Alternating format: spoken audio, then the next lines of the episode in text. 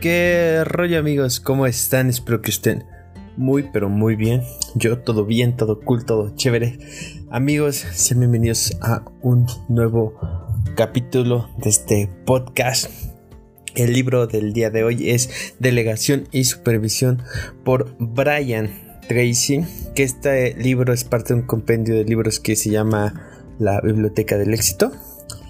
Eh, ya hemos hecho varios resúmenes de este compendio de libros en este, en este eh, podcast. Entonces, si quieren saber más, en el más atrás, en los capítulos anteriores, hay muchos como éxito en ventas, negociación, me parece, y bueno, muchos más. No creo que son como cinco los que hay. Pero bueno, no hay mucho, no hay mucha introducción. Creo que el, el título del libro es muy claro, es delegación y supervisión. Y pues nada, va, vamos a empezar entonces.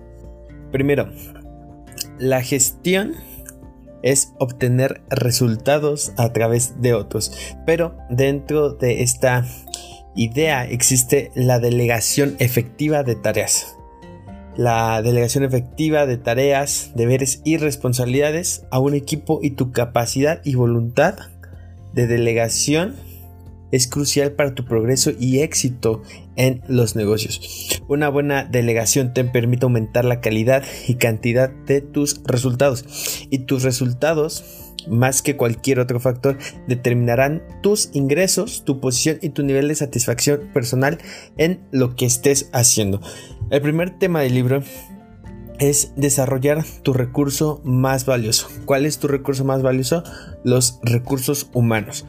Tu trabajo como tal es obtener el máximo retorno de la inversión de la empresa en las personas. La pregunta aquí sería es, ¿estás sacando el máximo rendimiento de ese gasto que requieren las personas que trabajan para ti? Tienes que, primero, tienes que hacer crecer a la gente. Son las personas pueden aumentar su valor. Las cosas como los ordenadores o los equipos que de tu empresa se, se, deprecian y se vuelven obsoletos. Las personas son los únicos que pueden elevar su valor y tu capacidad para hacer que otro haga el trabajo o, un poco más exacto es de encomendar el trabajo a otra persona que pueda. Eh, esto te permite centrarte en el trabajo que tienes que hacer más que cualquier otra cosa. Esta capacidad de delegar efectivamente determinará tu trayectoria profesional y tu tasa de promoción en caso de que, que, de que tú trabajes para alguien, tu sueldo, tu estatus, tu posición, tu prestigio, tu éxito, dependiendo. En el libro también nos menciona mucho este, que también aplica para personas que trabajan en una empresa. Ahora, tenemos que saber que hay algunos mitos que aunque yo sé que parecen obvios, tenemos que superar para cumplir con una delegación eficaz. El mito número uno es cuando las personas dicen que no hay tiempo suficiente para delegar. Muchas veces las personas están tan ocupadas y abrumadas con las responsabilidades que piensan que no tienen tiempo suficiente para sentarse y explicárselo a otra persona. Lo único que quieren es continuar con ello tan rápido como sea posible.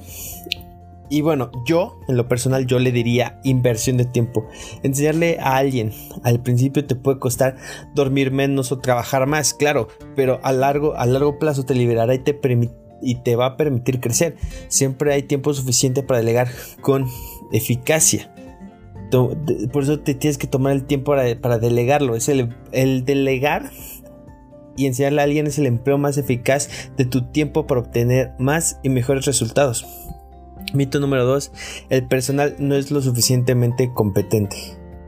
Cuando tú aprendas a aprovechar las capacidades de tus empleados, no solo vas a obtener más satisfacción, porque es trabajo que ya tienes que hacer, sino que tú también vas a conseguir muchísimo más como el dueño del negocio, lo que claramente te va a ayudar tu carrera. Mito 3 es, si quieres que sal, algo salga bien, tienes que hacerlo tú mismo. Este ha de ser de los peores. Eh, y esto es algo que hablaba el otro día con una persona y por ejemplo, eh, a los médicos les pasa mucho esto, siempre hay formas de delegar para crecer aunque seas médico. Recuerda que tu trabajo consiste en gestionar no en hacerlo por tu cuenta. Mito número 4. La gente pensará que no estás al tanto de todo si delegas en los demás. Eh, muchas veces los dueños de negocios o los ejecutivos son egoístas, o sea, su ego está atado a su trabajo, quieren que las otras personas piensen que están al tanto de todo en el trabajo y que se la pasan todo el tiempo ahí viendo y este y supervisando. Pero la realidad es que uno nunca puede saber lo que está pasando en todas partes durante todo el tiempo. ¿Vale? Y lo cañón es que no necesitas saber qué, es lo que está pasando todo el tiempo. ¿Va? Mito número 5. Cuando eres bueno en algo debes hacerlo tú mismo. Regla básica de la delegación. Lo que sea que hayas dominado y puedas hacer ahora fácilmente, debes delegarlo para pasar a otra cosa. ¿Por qué? Porque no te debes estancar en tareas simples y rutinarias y si la puede realizar otra persona mejor. Aquí entra creo que una regla que ya les había mencionado en otros resúmenes, la regla del 70%. Si alguien más puede hacer el trabajo un 70% también como tú, es una tarea que debe ser delegada. ¿Va? Ahora, ¿por dónde empezamos la delegación? Un buen ejercicio es escribir el objetivo de un trabajo. Más, más que nada si es un trabajo complejo.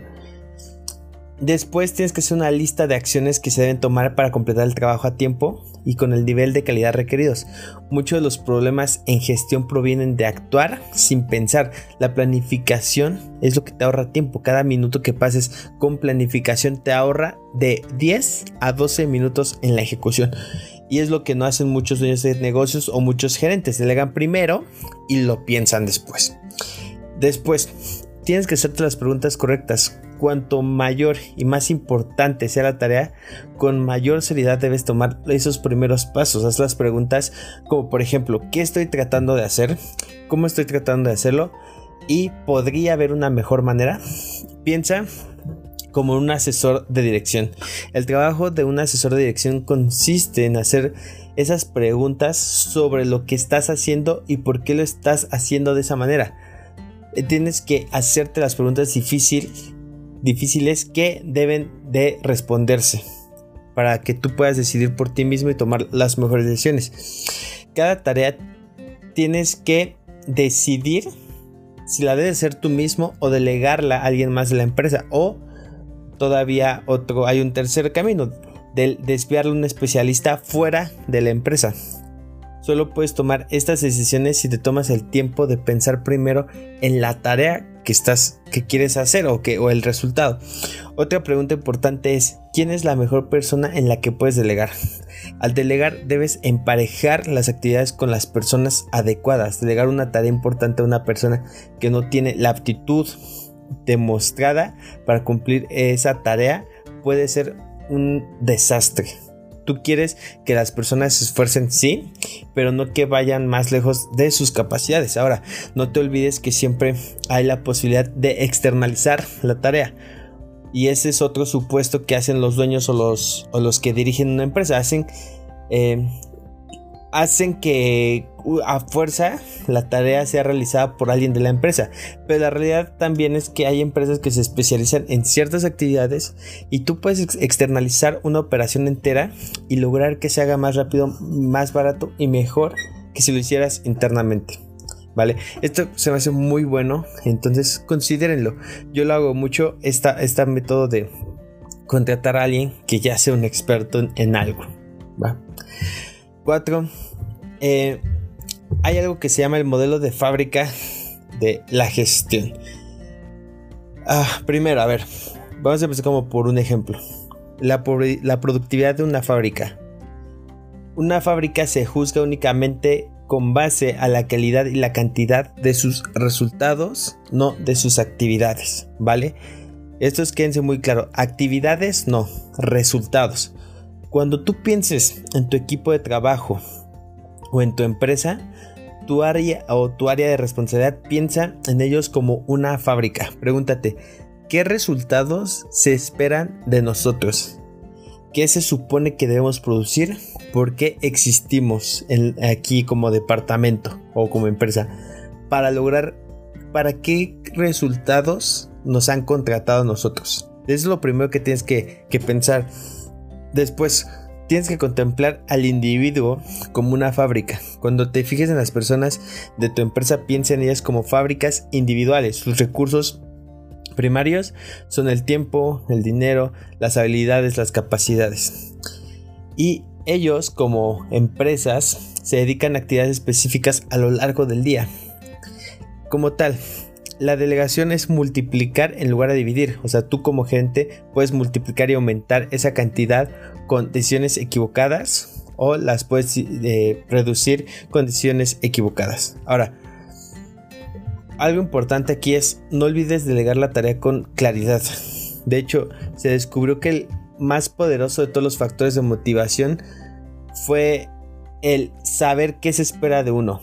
Cuando, eh, y esto fue un, estudio que hicieron, que le preguntan a varios empleados, eh, pues cómo se sentían más cómodos, ¿no? Y los empleados describieron que los mejores jefes que habían tenido son los jefes que tenían claros lo que se esperaba de ellos.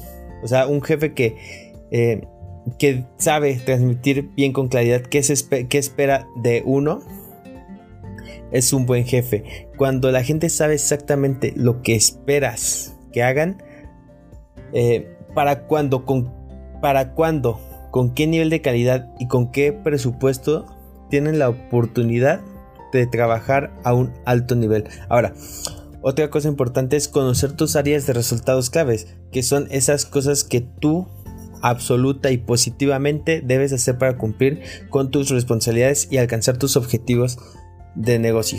En esto debes empezar haciéndote una pregunta.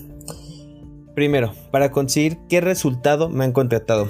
O bueno, o tú para qué resultado estás como dueño de esa empresa. ¿Por qué estoy en la nómina? Una vez que tengas estas preguntas, debes pensar esto sobre papel. Si estás a cargo de tu empresa o, de un negocio, debes pensar qué debo hacer para justificar mi existencia dentro de esta organización, que es mía, probablemente es tuya. Pero, ¿cómo? Piénsalo. ¿Qué acciones debes tomar concretamente? Ahora, ¿qué se espera que tú y tu equipo logren para satisfacer las responsabilidades de la empresa? Pregúntate si sabes a ciencia cierta cuáles son las cosas que debes hacer. Y estas áreas de resultados clave deben tener tres cualidades. Primero, es clara, específica y comprobable. O sea, puedes determinar con exactitud, eh, con exactitud si el resultado se ha logrado y si se ha hecho bien. Dos, es algo que está completamente bajo tu control. Si tú no lo haces, no será realizado por otra persona. Si lo haces, si lo haces bien, puede aportar un valor significativo, escucha, un valor significativo para tu negocio o tu carrera. 3. Es una actividad esencial, esencial de la empresa. Un resultado clave es una entrega importante que se convierte en paso consecuente para la siguiente área de resultado clave o para la siguiente persona. ¿Vale? Ahora, siguiente tema del libro es Fijar estándares de rendimiento excelentes. Eh, el trabajo del gerente es determinar y definir un rendimiento excelente en cada tarea. Tú tienes que fijar como objetivo al que cada persona pueda aspirar en su área de responsabilidad. Hay una diferencia notable entre estándares de rendimiento ordinario y excelente. Un nivel de rendimiento ordinario es lo mínimo que los empleados deben alcanzar para no correr el riesgo de ser degradados o de perder su trabajo. ¿Va? Entonces, fíjate, o sea, tú tienes que salirte de esos estándares ordinarios y buscar esa excelencia. Ahora, hay algo aquí interesante que es de lo, de lo mejor que puedes sacar de este libro, que es la gestión por objetivos. Y la gestión por objetivos es una técnica de delegación que puedes utilizar con empleados competentes, o sea, no con cualquiera, para planificar un trabajo durante periodos de tiempo prolongados. O sea, utiliza esta técnica, tú vas, te sientas con el empleado y desarrollas objetivos realistas y medibles para un periodo de planificación de 1, 3, 6, 12 meses. El punto de partida de esto, de la gestión por objetivos, es la selección de la persona adecuada que va a estar a cargo de este proyecto en específico. Tú te tienes que sentar con la persona que has seleccionado y acordar objetivos específicos por tiempo limitado que deban conseguirse en el siguiente periodo de planificación. Es más que nada un proceso activo entre el gerente o el dueño y el subordinado. Que esto va a requerir una, una discusión y reciprocidad entre ambos, entre ambos. Ahora, cuanto más, y esto es lo más importante, cuanto más pueda el empleado discutir el trabajo meta con el dueño, más comprometido estará con la finalización del mismo cuando comience. ¿Por qué? El objetivo como gerente es que la otra persona se apropie del proyecto y lo trate como si fuera su responsabilidad personal en, lugar de la tuya. Y esto es porque, porque cuando una persona se siente que participó en la creación de algo, se lo toma todavía como si fuera un hijo, ¿sabes? Entonces se lo va a tomar con más responsabilidad. Prácticamente es el concepto que nos están dando. Para que determinar lo buen dueño que eres o lo buen gerente que eres, debes considerar primero esto. ¿Cuánto tiempo puedes estar fuera de la oficina sin que se instale una confusión? O sea, que si marchando todo bien, pues. Cuando gestionas, tú, cuando haces esta gestión por objetivos y esos empleados son competentes y fiables en su capacidad para llevar a cabo esas tareas, puedes estar fuera por largos periodos de tiempo y tu negocio va a seguir funcionando sin problema. La etapa final de la gestión por objetivos consiste en dar libertad completa a los miembros del personal para que trabajen a su manera. La sensación de libertad junto con la responsabilidad de obtener esos resultados van a motivar el rendimiento y aumentan la confianza de las personas. Y esto lo hablaba con un nuevo empleado que, que, tuve hace como, bueno, entró como hace que tres semanas, algo así. Y, y lo platico porque es importante. Yo le digo, a ver, yo no te voy a, yo no te voy a andar viendo si entras si llegas uno o dos minutos tarde, antes, después, o sea, el resultado al final es este. Si el resultado, el cliente está feliz, bla, bla, bla, y tú lo haces, está, hazlo como tú quieras. El resultado que busques este. Y si no hay ningún problema, no me busques. No me busques, hazlo tú, hazlo tú mismo. Y literalmente así ha sido. Realmente eh, yo no ando detrás de nadie. Bueno, a veces sí he estado detrás de alguien, pero, ¿sabes? O sea, cuando la persona no ha sido eh, lo suficientemente competente, o sea, como que probablemente haya personas que tengan temas atorados. Y pues no sé, eso, eso ya entra como en otra categoría. Pero cuando son personas que están comprometidas, es, mira, no te, va a, no te va a verificar a qué horas entras, no te voy a decir, ay no, este, un minuto tarde te descuento, nada. Es, eh, este es el resultado que busco. ¿Ya lo entendiste? Sí, bien. Ok, te acopió las primeras veces. Ya lo, ya lo estás haciendo bien. Órale, va. Va. Aviéntate. Listo. Va. Gestión por objetivos. Es el objetivo, es lo que busco. No busco tenerte de 8 a 5 como idiota. Eh, viendo a ver, a ver qué haces si se te acaba el trabajo. ¿No? Y teniéndote 4 horas este, sin hacer nada porque ya no tienes nada más que hacer. No quiero eso, o sea, quiero que si un día tú a la una de la tarde terminas el trabajo y no hay y ya no tienes pendientes para ese día, vete a tu casa, listo. Ya.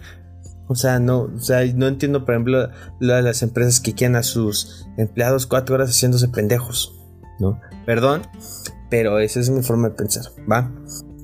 Ahora, según el libro, hay tres cualidades de los mejores jefes. La primera cualidad es la consideración. Eh, esta cualidad es como el siempre sentí que mi jefe se preocupaba por mí como persona además de como empleado. Esto es poner en práctica la consideración cuando tienes un interés genuino en la vida, el trabajo y la personalidad de las personas que trabajan para ti. Tú tienes que preguntarle por su familia, sus relaciones personales fuera del trabajo. Entonces, piensa en esto. Su éxito en el negocio va a estar determinado en gran medida por su inversión de tiempo en conocer a las personas que trabajan para ti. Tienes que hacerle las preguntas acerca de sus vidas y escuchar las respuestas. ¿Va? Entonces, consideración, conocer eh, profundamente a tus subordinados, muy bueno. La segunda cualidad de los grandes jefes es que establecen tareas claras. Los mejores jefes son los que tienen absolutamente claro lo que hay que hacer, quién debe de hacerlo y a qué nivel. El objetivo al final es darles libertad de hacer el trabajo a su manera cumpliendo con los objetivos como lo vimos eh, antes. ¿Vale? La tercera cualidad de los mejores jefes es que dan una gran libertad a la gente para que hagan su trabajo como mejor les parezca. Y aquí nos metió una frase de Confucio en el libro que dice, con los mejores líderes, cuando el trabajo esté hecho, la gente dirá, lo hicimos nosotros solos. Los empleados describen a los mejores jefes como personas que en gran parte los dejaron solos para que hiciesen el trabajo. Ahora, hay siete claves de, la delegación eficiente. La primera, empareja a la persona con el trabajo. Esto no quiere decir que no puedas dar a la gente tareas que sean más difíciles de lo que están haciendo ahora, pero es importante que no le des funciones demasiado difíciles o que estén más allá de sus capacidades actuales de forma que tengan muy pocas posibilidades de éxito, ¿va? Segundo, delega gradualmente. Cuando entra una nueva persona, quieres que comience fuerte y dándole al trabajador eh, muchas pequeñas tareas desde el principio y eso está bien, pero en lo que respecta a las tareas más grandes y más importantes debes delegar gradualmente. Deja que la persona demuestre durante un periodo de tiempo que tiene la capacidad de administrar eh, esas, esas tareas cada vez más grandes. ¿Por qué? Porque de lo contrario los individuos que son menos competentes pueden empezar a sentirse abrumados y crear muchísimos más problemas de los que resuelven. Ahora, siguiente, delega la tarea completa. La tercera clave es delegar toda la tarea. Uno de los motivadores clave en el mundo del trabajo es, es ser completamente responsable de una tarea de principio a fin una responsabilidad del 100% en la realización de una tarea va a generar confianza. Y esta confianza también va a generar competitividad y autoestima. Entonces tú tienes que dejar que tus empleados sepan cuando son totalmente responsables de una función importante. Los empleados van a empezar a mostrar una mayor lealtad, compromiso y dedicación a tu empresa cuando tienen un sentido de pertenencia y de empoderamiento personal. Siguiente es delega resultados específicos. Tienes que ayudar a tus empleados a tener muy claros los resultados que se esperan de ellos respecto a la realización de una tarea en particular y no simplemente a las actividades que se tienen que realizar cada día. Entonces sigue recordándole a la gente los logros por los que han sido contratados. Siguiente, fomenta la participación y la discusión. Hay una relación directa entre la conversación y el compromiso. Cuando los empleados tienen acceso a su jefe, se comprometen más para hacer bien el trabajo. Cuando más pueden las personas discutir en el trabajo con su jefe, más interiorizan el trabajo y aceptan la propiedad para una tarea exitosa. Si simplemente dices a la gente que haga algo y luego lo vuelves y luego, luego vuelves a lo que estabas haciendo antes, tus empleados no van a mostrar mucho compromiso con el trabajo, pero si lo discutes con ellos y participan en el desarrollo de un plan para elaborarlo, estas personas se van a comprometer todavía más. ¿va? Siguiente, delega autoridad y responsabilidad. Si se trata de una tarea grande, dile a tus empleados cuánto tiempo van a tener y a quién más pueden pedirle ayuda. Deja también tienes que dejar clara la cantidad de dinero que pueden gastar en el cumplimiento de esa función y los demás recursos que hay disponibles para ellos. Un gran error de los eh, dueños que, cometen es subestimar lo, lo que los empleados van a necesitar para hacer el trabajo correctamente a tiempo y dentro del presupuesto. Siguiente, deja a la persona a su aire. Esto se refiere a dar al subordinado la responsabilidad total del trabajo. Tú no vuelvas a tomar el trabajo, tú puedes, pues por error o no sé, retomarlo de nuevo. Entonces eso está bastante mal. Eh, algunos dueños pues, tienen ese terrible hábito de adueñarse de las actividades y tareas después de que ya las delegaron, ¿vale? Bueno, hay otra forma de gestión que se llama la gestión por excepción. Eh, la gestión por excepción es igual que eh, por la de objetivo, solo es una herramienta diferente. Esta se refiere a, bueno, es una herramienta que de ahorro de tiempo para el administrador o para el dueño y la forma de usarla pues es sencillo. Solo tienes que decir si todo va bien y según la fecha prevista, no hay necesidad de que me lo digas regularmente, solo manténme informado de vez en cuando con un correo y aparte de eso eres libre para maniobrar. O sea, cuando gestionas por excepción, en el 90% de los casos no es necesario más contacto comunicación y todo sale según lo previsto. ¿Vale? Entonces no te metas en la tarea, déjalo a él trabajar y hacer su y llegar a la meta no tienes que estar respirándole en el cuello. ¿Vale? Es, es así de simple. Algo importante es mirarte a ti mismo como profesor. Porque tu trabajo es enseñar.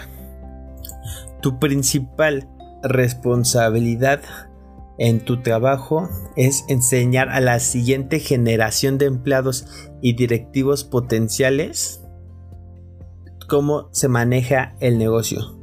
Y ojo aquí, nunca debes asumir, conocimientos, eh, pero como profesor debes ser paciente, comprensivo y alentador.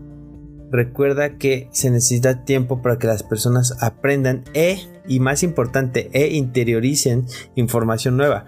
La mayoría de las personas aprenden dialogando, discutiendo el tema. Si alguien te hace un montón de preguntas y acude, y acude a ti varias veces, no te impacientes. Tu impaciencia acabará por disuadir a tus empleados de hacer preguntas y obtener las respuestas que necesitan. Otro punto es construir confianza dentro de tu equipo. La forma más poderosa de construir confianza en los miembros de tu equipo es expresar continuamente tus expectativas positivas sobre ellos. Que aquí viene algo que se llama la ley de las expectativas que dice todo lo que esperes con confianza se convierte en tu propia profecía autocumplida por ejemplo, de niños, las expectativas de nuestros padres eh, y que nuestros padres ejercen sobre nosotros tiene una influencia entre nosotros en nuestro comportamiento y en quienes nos convertimos de adulto. Cuando tus padres expresan continuamente expectativas positivas acerca de tu capacidad para tener éxito en las cosas que emprendes, por ejemplo, sacar buenas calificaciones o ser bueno en los deportes, entonces tiendes a vivir a la altura de esas expectativas para ellos. Algo importante también es la delegación de la toma de decisiones. A ver, la única manera de desarrollar la sabiduría, el juicio y la previsión de tus subordinados es delegarles la toma de decisiones y la resolución de problemas. También es una de las cosas más difíciles de hacer para el dueño pero la forma en la que les ayudas a ser más competentes, seguros y valiosos a tus subordinados es dándoles problemas para resolver y luego ayudarles a ser excelentes en el proceso de resolución de problemas. Y cuantos más problemas puedan resolver por sí solos, menos problemas tendrás que enfrentar tú personalmente. Una de tus tareas principales como dueño es ayudar a que los miembros de tu equipo acepten la capacidad de resolver problemas por ellos mismos. Y tienes que predicar con el ejemplo. Tienes, o sea, cuando tú estés con ellos enseñándoles, evita hablar del pasado o de lo que ha sucedido y de quién es la culpa. Tienes que centrarte en el futuro, céntrate en la solución. Céntrate en las acciones que pueden tomarse de inmediato para resolver el problema o minimizar el daño. Y este es el tipo de pensamiento que conduce a un alto rendimiento como individuo y también eso se traduce a un alto rendimiento en la organización. Al empleado tienes que enseñarle la resolución de problemas para que vea que en algún punto no te va a necesitar para resolver un problema. Primero, le tienes que hay cuatro pasos para resolución del problema. Primero, escríbelo. Pide a tus miembros de tu equipo o tu subordinado que defina claramente por escrito el problema o la decisión que debe tomarse antes de llevártelo. Cuando, cuando insistas en que la gente escriba primero el problema, esto les va a hacer entender y van a descubrir que en la mayoría de casos no tienen que acudir a ti para nada. Porque cuando tú escribes el problema es más fácil, lo ves como que más fácil, lo, empiezas a interiorizar, ¿va? Segundo, determina las causas. Haz que el empleado defina las causas del problema o las razones por las que éste se produjo. ¿Por qué y cómo se produjo este problema? Una vez más, hazlo sobre papel. Haz una lista y cuanto mayor claridad tengas con respecto a lo que causó el problema, más fácil será para ti hallar una solución eficaz. 3. Identifica las soluciones. Igual, para identificar las soluciones, escríbelas. Y por último, el último paso es toma una decisión. Vale, entonces tú enséñale este flujo de escribir, determinar las causas, identificar soluciones y tomar decisión a tu empleado. Y, y dile, si, si tú no haces esto antes de ir a mí, es porque no te interesa resolverlo. Entonces, antes de ir a ti con un problema, ya tiene que tener esto. Y muchas veces se va a dar cuenta que ya no te necesita para resolver el mismo problema. ¿Va? Entonces, de eso es lo que se trata. Ahora, Aquí, después, en otro tema también es importante examinar tus expectativas. Si una tarea es tan importante como para delegarla, es lo suficientemente importante como para inspeccionarla. Pero la inspección regular es la, forma de mantenerte al tanto de las tareas que has delegado. Esto no significa que controlas a la persona todo el tiempo. Lo que significa es que configuras tiempos de supervisión regulares cuando tú y el delegado se reúnen a discutir ese proceso. Y aquí es importante entender que no todos los días tienes que respirarle en la nuca, es hablar con ellos cada cierto tiempo programado y esto también te ayuda a otro punto importante, la retroalimentación periódica. Y esta retroalimentación regular es un motivador clave en el mundo del trabajo primero, busca una retroalimentación neutra. La clave para una retroalimentación exitosa es trasladar tus comentarios, pero sin prejuicios. lo que hace mucha gente es enfadarse, impacientarse cuando algo no, no les satisface. Entonces simplemente presenta los hechos de la situación como, como una información objetiva sobre el rendimiento y no estés insinuando un error o digas cualquier cosa que haga a la persona ponerse la defensiva. Las mejores empresas son las que crean un ambiente donde la gente siente la, la libertad de probar cosas nuevas, a pesar de que es probable sí que cometan errores en el camino, no, pero parte natural, nada es perfecto. Igual, tu objetivo es animar a la gente a dar lo mejor. Dales un flujo constante de elogio y reconocimiento que les permita los que les permita saber lo importante y valiosos que son eh, ellos para la empresa, ¿va? Ahora, cada persona es diferente, es diferente y la tendencia natural de un dueño o de un directivo es que teniendo ellos tipos de personalidad diferentes, ellos quieren tratar a todos como si fueran réplicas exactas de uno mismo. O sea, yo no puedo tratar a un empleado pensando que es un clon de mí que va a pensar igual. Entonces una, una gestión eficaz requiere una flexibilidad de personalidad. Tienes que cambiar tu personalidad y enfoque dependiendo de la persona con la que estás trabajando. Y aquí hay algo que se llama análisis DISC, que te recomiendo que busques en Google como disco de disco, disc, eh, porque es un poco difícil explicártelo eh, solamente en sonido. Te daré una explicación rápida para no dejarlo ahí, pero eh, búscalo también para que profundices un poco más. Primero está la primera letra, entonces es disc, la primera letra es la D y es el primer tipo de personalidad, ¿vale? Que es el tipo director. Esta persona normalmente es extrovertida y al mismo tiempo está intensamente orientada a las tareas. La motivación principal de este individuo es vamos a conseguir resultados. Y este individuo es excelente empresario, eh, jefe de bomberos, policía y es adecuado para cualquier tipo de trabajo donde los resultados sean de suma importancia para el éxito de la empresa. La segunda, la I, que es la personalidad socializadora o expresiva. Esta persona valora las relaciones y está orientada, está orientada a las personas y también es extrovertida. La motivación eh, principal de esta persona son eso, las relaciones. El tercer cuadrante, la S, es de las personas orientadas a las relaciones. ¿Vale? La gente orientada a las relaciones tarda en decidirse y a veces parece un poco dubitativa. Se preocupa más por cómo otras personas se vean afectadas por cualquier cosa que digan o hagan.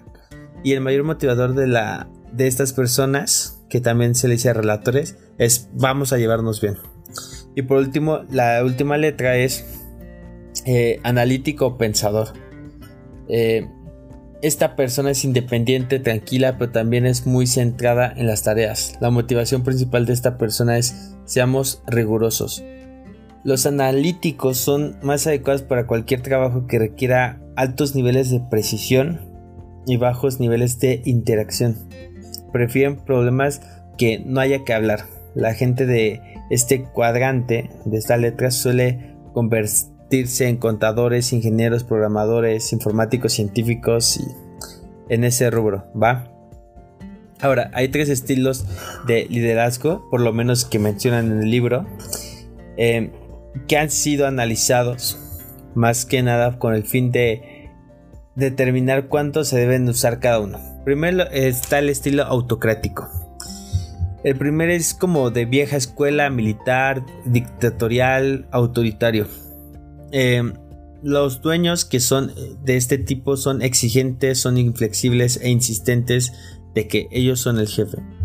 Quieren ser obedecidos y respetables. Dicen, a mi manera o nada. Este estilo pues puede funcionar a veces, pero lo malo es que tan pronto como uno se desaparece de la escena, todo deja de hacerse las personas que trabajan bajo este tipo de personas generalmente están muy intimidadas y solo hacen la cantidad mínima de trabajo necesario para evitarse problemas. Después está el estilo democrático.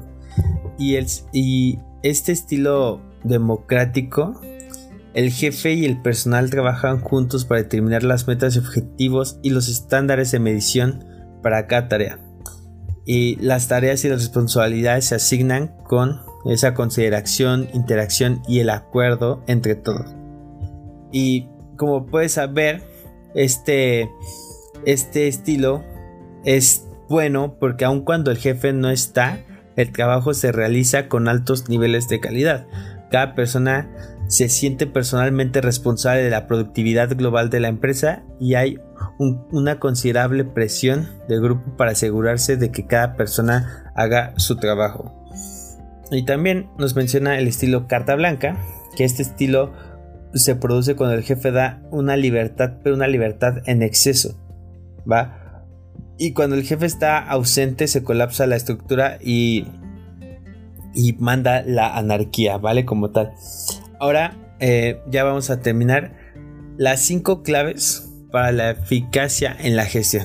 En primer lugar, acepta la responsabilidad completa sobre ti, tu personal y sobre todo lo que hacen o dejan de hacer.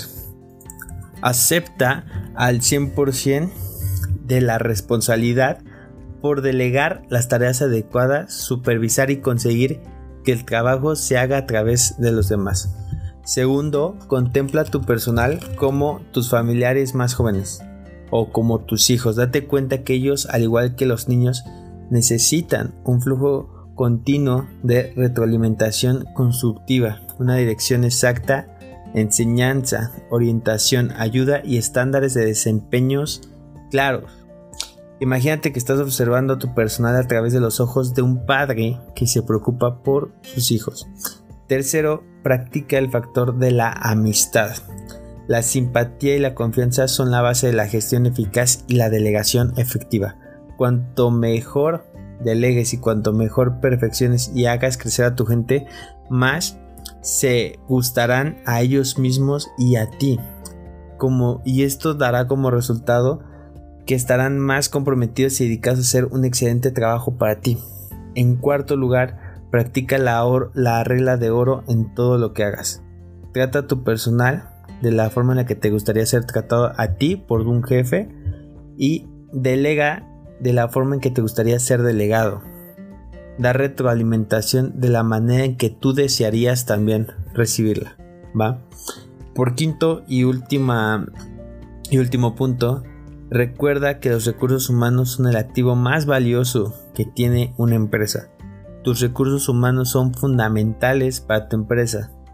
Se te ha confiado el bien más preciado y valioso que tu organización tiene para obtener resultados. Y el determinante de tu éxito, tu capacidad para obtener resultados por medio de los demás y para delegar y supervisar con eficacia, va a determinar tu éxito en los negocios. ¿Vale? No se te olvide eso, la delegación es importantísima para el éxito en los negocios. Y bueno, amigos, esto, esto es todo por el podcast del día de hoy. Espero que les haya gustado, que les haya servido. Si te gustó, no olvides seguirme en mis redes sociales que saben que aparece en la portada aquí en Spotify en YouTube. Entonces ahí se los voy a dejar para que vayan y me sigan.